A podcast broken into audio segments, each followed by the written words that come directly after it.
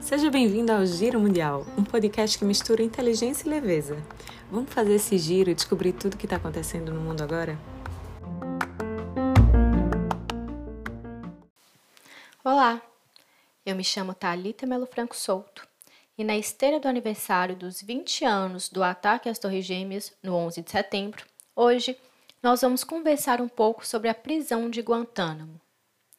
No episódio anterior, Vanessa delineou brilhantemente o mundo pré e pós o 11 de setembro de 2001. Inclusive, se você não escutou ainda, vai lá e escuta porque vale muito a pena. Bom, uma das consequências imediatas do ataque terrorista que derrubou as Torres Gêmeas de Nova York foi a construção de um campo de detenção pelos Estados Unidos na Baía de Guantánamo, em Cuba, meses após o ataque em 2002. O objetivo da construção dessa prisão era para que ela pudesse ser o destino dos suspeitos de envolvimento no 11 de setembro ou em qualquer outro ataque terrorista contra os Estados Unidos. A prisão foi construída então como um suporte para a nova cruzada que se iniciava, a Guerra ao Terror. Mas calma, vamos por partes. Como assim os Estados Unidos construíram uma prisão em Cuba? Estados Unidos e Cuba não são rivais declarados? Sim, eles são rivais, mas nem sempre foi assim. Os Estados Unidos já teve uma relação bem estreita com Cuba, e naquela época o acordo Cuba-Estados Unidos permitiu a construção de uma base naval no território cubano, mediante um aluguel que seria pago anualmente pelos Estados Unidos. No entanto, desde a Revolução Cubana, que foi concluída em 1959 e que resultou no fim das relações amistosas entre esses dois estados, o governo cubano pede a devolução do território da Baía de Guantánamo, afirmando que sua ocupação viola o direito internacional. Os americanos, por outro lado, baseados numa interpretação no mínimo tendenciosa, afirmam que uma disposição legal torna a concessão permanente no caso de não haver um acordo mútuo. Enfim, fato é que os Estados Unidos possuem o controle da Baía de Guantánamo, onde possuem uma base naval e onde decidiram construir uma das prisões mais controversas do mundo.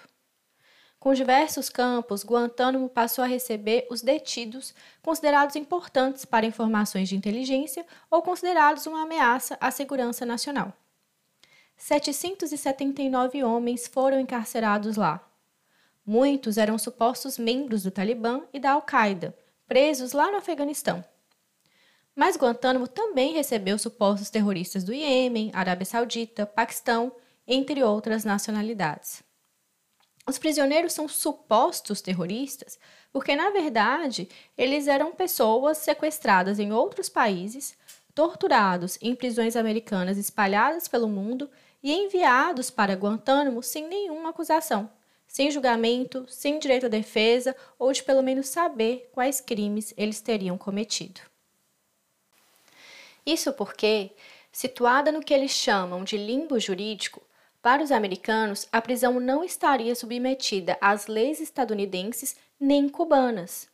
E por ser utilizada para encarcerar terroristas que são considerados combatentes ilegais, Guantánamo também não estaria submetida ao direito internacional de guerra, que, falando tecnicamente, mais correto seria dizer direito internacional humanitário, aquelas famosas convenções de Genebra, que determinam as condições e os direitos dos prisioneiros de guerra. Pode parecer complexo, e para ser honesta, é. Mas em termos simples, o raciocínio dos americanos é o seguinte: já que a Al-Qaeda não respeita o direito internacional da guerra, seus combatentes também não serão protegidos pelos direitos previstos por essas convenções. Isso pode até parecer que faz sentido à primeira vista, mas lembrem-se, a Al-Qaeda não é um Estado e, logo, não pode ser parte de uma convenção internacional. Então, estaria a Al-Qaeda e seus membros obrigados a cumprirem regras com as quais não pactuaram e que provavelmente seus combatentes sequer conhecem?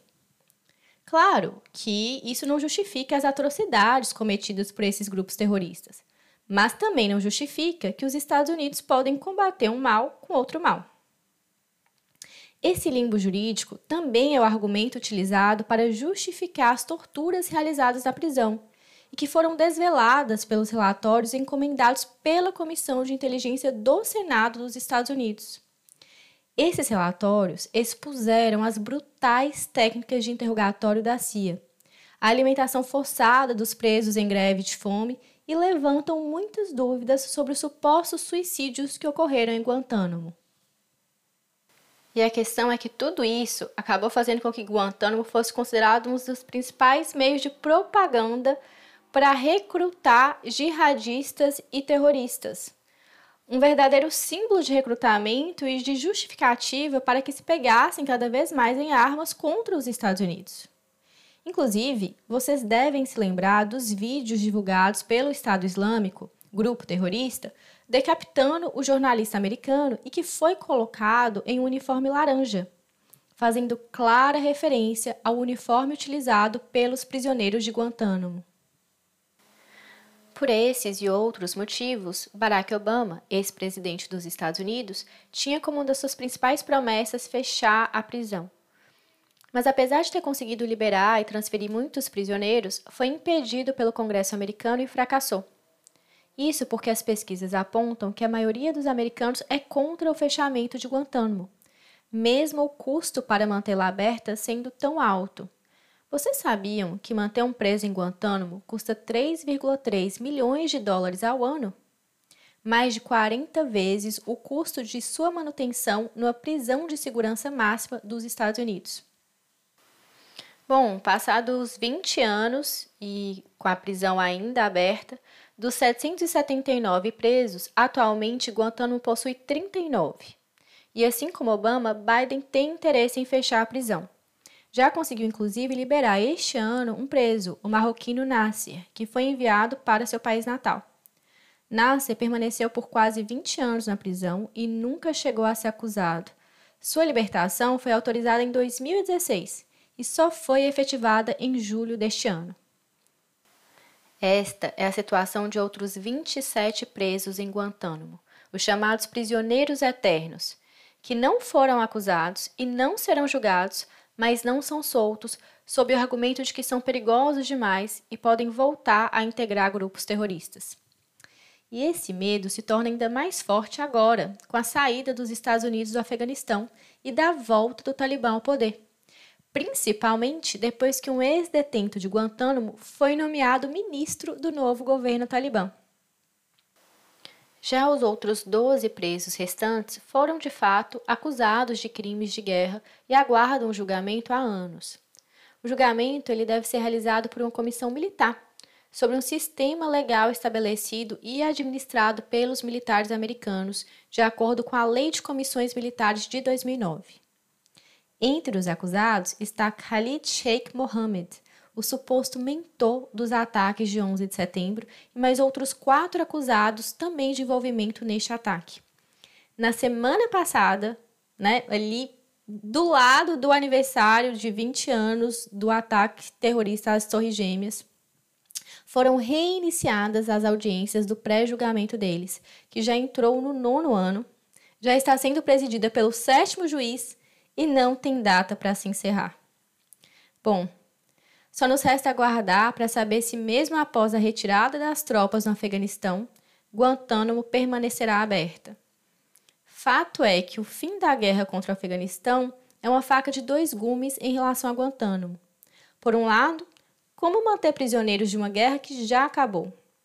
Por outro, aqueles que alertam que a guerra contra o Afeganistão acabou, mas a guerra contra o terrorismo continua e que a busca por aprovação popular vai fazer Biden recuar da decisão de fechar Guantánamo. Vamos aguardar as cenas dos próximos capítulos e esperar que, assim como a guerra contra o Afeganistão, Guantánamo também se torne uma página virada na história. Bom, por hoje é só. E se você gostou desse conteúdo, nos siga também lá no Instagram, Giro Mundial. Um abraço e até!